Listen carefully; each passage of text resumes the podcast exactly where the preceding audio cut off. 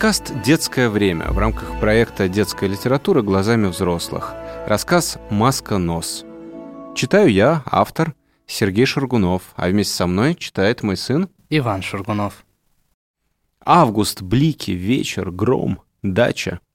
Нет электричества, четыре свечи оплывают в бокалы. Хилые огоньки скачут по кухне, проигрывая и подыгрывая темноте.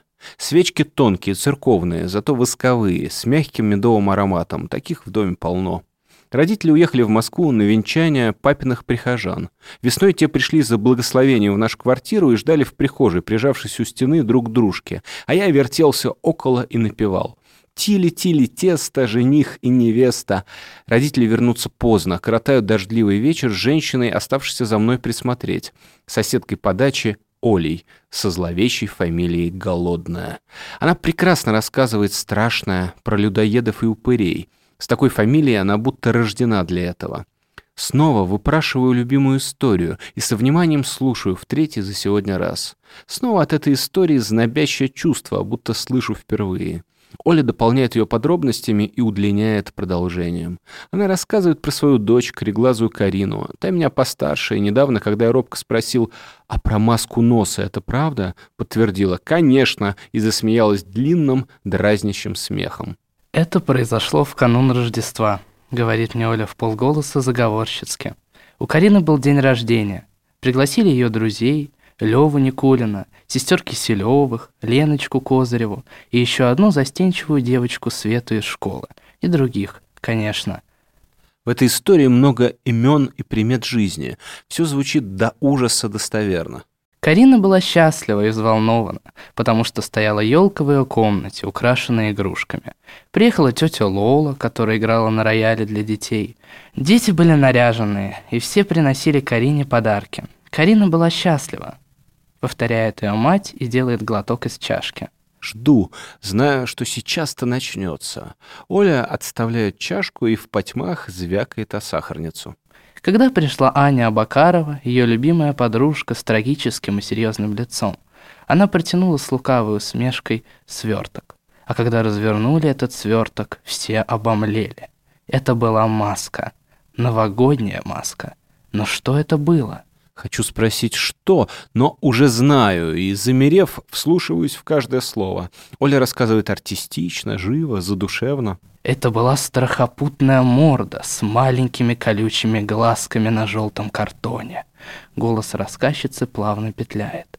Кривой рот, нарисованные усики, по бокам нитки для завязывания, а нос, нос непонятным образом сделанный из картона или из палки, был громадный, кривой и торчал, как оглобля.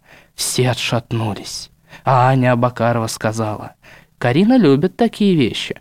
Карина сказала, «Очень страшно, похоже на живую». И я, и бабушка, все сказали, как не кстати такой подарок.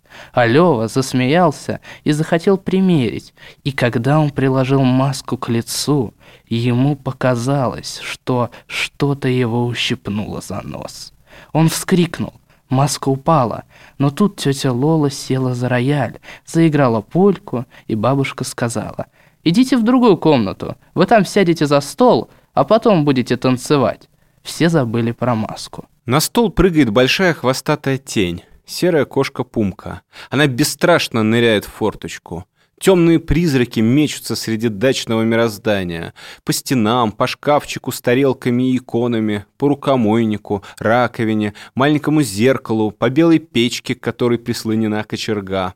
Мигают свечи, дико качается сад за окнами, влажно поддувает. Дети сели за стол, увлеклись бутербродами, лимонадом, а потом они пошли к елке танцевать. Про маску забыли. Но во время танцев вокруг елки кто-то взвизгнул и заплакал. Это была маленькая соседская девочка Лиза. Когда посмотрели, то увидели, что маска вцепилась ей в ногу, и зловещие глаза сверкают, как живые. Я схватила маску, а она на меня таращится.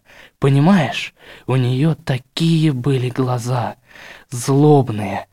И тут уже я испугалась. Что же это за маска? Она что, живая? Колдовская? Оля изображает голосом изумление и одновременно превращает невероятное в будничное. Меня нет основания особенно удивляться. Я расту в волшебстве, среди житий святых и библейских историй, рассказов взрослых о случившихся с ними чудесах и встреченных ими бесах. Поэтому, понимая ее и ей доверяя, жду продолжения, уже известного мне, но все же леденящего новизной. И тут Карина сказала, «Мама, выброси, отнеси на помойку. Я буду бояться, я не засну, убери». И Аня, сделавшая подарок, сказала, что, может быть, маска совсем не безобидная, настоящая нечистая сила. И я взяла маску аккуратно, вот этими двумя пальцами, кинула в ведро и поехала вниз на лифте, вышла на улицу и перевернула ведро в помойку. И все расслабились. Вечер был веселый, и были и другие подарки. Куколки, цветные фломастеры, пластилин, карандаши, книжки интересные – но ночью, когда легли спать, я легла с Кариной в ее маленькой комнате, проснулся от того, что кто-то бился в стекло, как большая летучая мышь. Бился и бился и бился.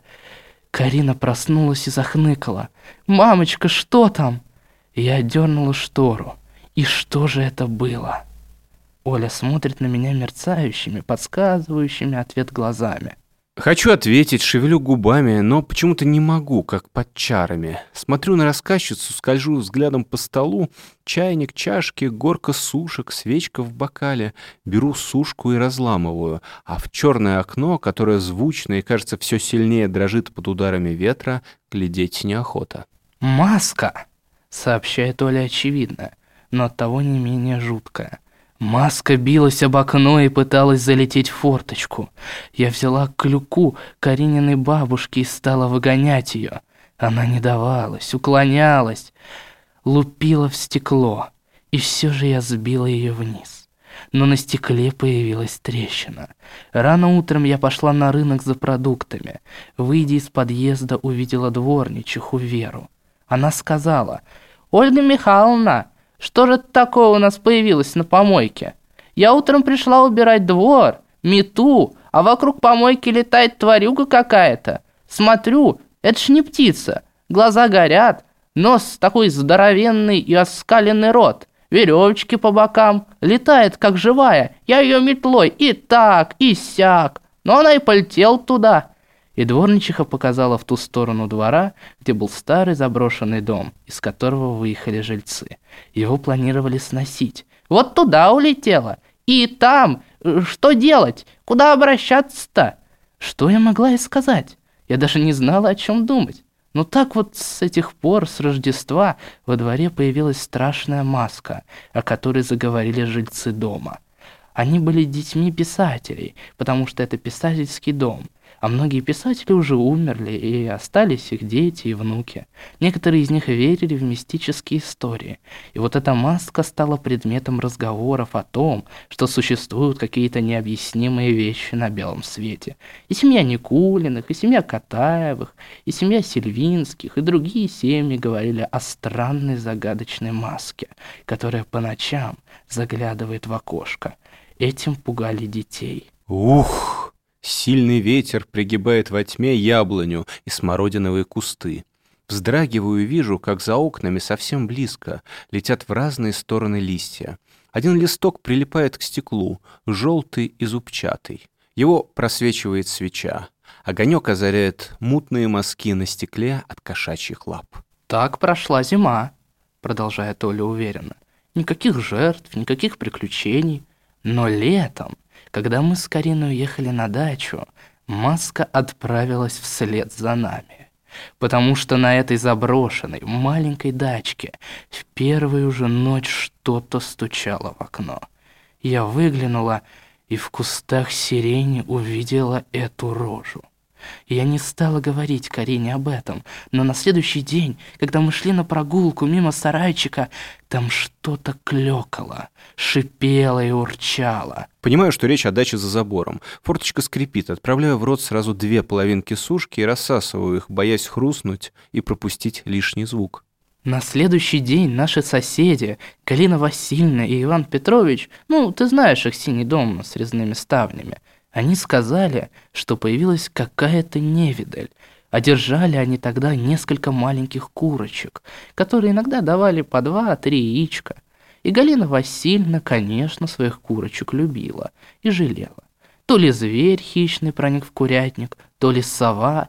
Ночью куры подняли дикий переполох, а когда хозяева пришли к ним, заметили зверскую рожу, которая на их глазах вылетела в дверь, и нашли одну курочку – бездыханной. Трогательное слово мне знакомо. В нем не только отсутствие дыхания, но и отлет души. Как-то мы с Кариной вышли вечером погулять, и вдруг услышали квохотанье курок и петушиное кукареканье, и крики стариков.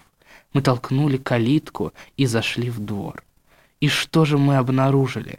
В дверях сарая светила фонарем и тряслась хозяйка, а внутри летали перья. И хозяин с топором метался, нанося яростные удары. Раздавалось кряхтенье, ворчание, подвывание. Иван Петрович вытолкнул нас, задвинул дверной засов и прохрипел. «В милицию звоните!» А телефон, как ты знаешь, только на станции. Туда поехала Карина на велосипеде, а мы все это время держали дверь, которая сначала задрожала от стука, а потом начала сотрясаться от ужасных ударов, а удары становились все более грозными. И мы, к счастью, успели отскочить, когда дверь вынесла. А дальше? Дальше, повествует Оля охотно, маска-нос повадилась к семье Красовицких. Нина держала двух коз, которые давали свежее молоко для ее детей. Днем козы паслись на лужайке, вечером их отводили в сарай. Нина заметила, что у коз стало пропадать молоко, а ночами они громко блеют. И вот козы опять заорали. Стасик отправился в сарай посмотреть, что же происходит.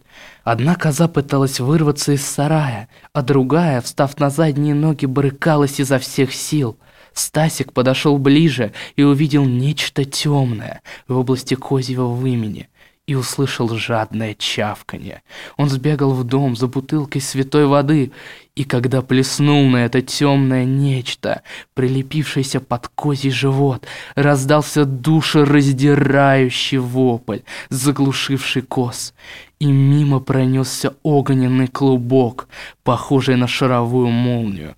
Оля показывает обеими руками, как летела маска-нос. Огонек свечи колышется и гаснет. Без огонька уже не золотится листок на окне, и лицо самой рассказчицы становится неразличимым и как бы другим, так что можно вообразить все, что угодно. «Дальше», — шепчу я, чтобы скорее услышать прежний голос. За окном звучит тяжелый гром, как если бы рухнуло что-то огромное и сказочное, быть может, ковер-самолет. Стасик еще несколько ночей подряд кропил стены сарая и животных, но их с тех пор никто не беспокоил. Оля говорит про моего любимого набожного крестного, живущего здесь неподалеку. Я представляю, как все это происходило, как он спешил, набросив на пижаму суровую ветровку защитного цвета, и бормотал что-то под нос. Уму непостижимо, жуткая картина, Как ты мне родна, ужасу подобно. Ну и ну! Его частые восклицания. Я уже знаю, что когда-то он был знаменитым поэтом, но сжег все стихи. А еще у него шестеро детей. Я и сам пишу стихи к церковным праздникам для родителей. Впрочем, чаще жития святых переписываю на свой лад и сопровождаю иллюстрациями, отдавая предпочтение пугающим житиям мучеников. Да и Оля Голодная, дочь поэта, чьи песни мы разучивали в школе. Шел отряд по берегу, шел издалека, шел под красным знаменем командир полка. Оля на особом счету окрестной детворы, пленившей их заветной историей. У нее густые длинные волосы, яркие в зеленоватых тенях глаза, выразительные брови, мясистые губы и, пожалуй, крупноватый нос. Ее облик, миловидный и зловещий, почти сросся с маской. Маска-нос проступает сквозь ее черты. Даже ее сладкие заморские духи пахнут страшной сказкой. Это время, когда нет еще фильмов ужастиков и лихих видеоигр. Самые затейливые кошмары сплетаются в разговорах и случаются во сне. «Маска нос пропала», — говорит Оля. А дальше я жду нового сюжета. Оля вздыхает, делает глоток, и голос ее свежеет, становится даже развязным.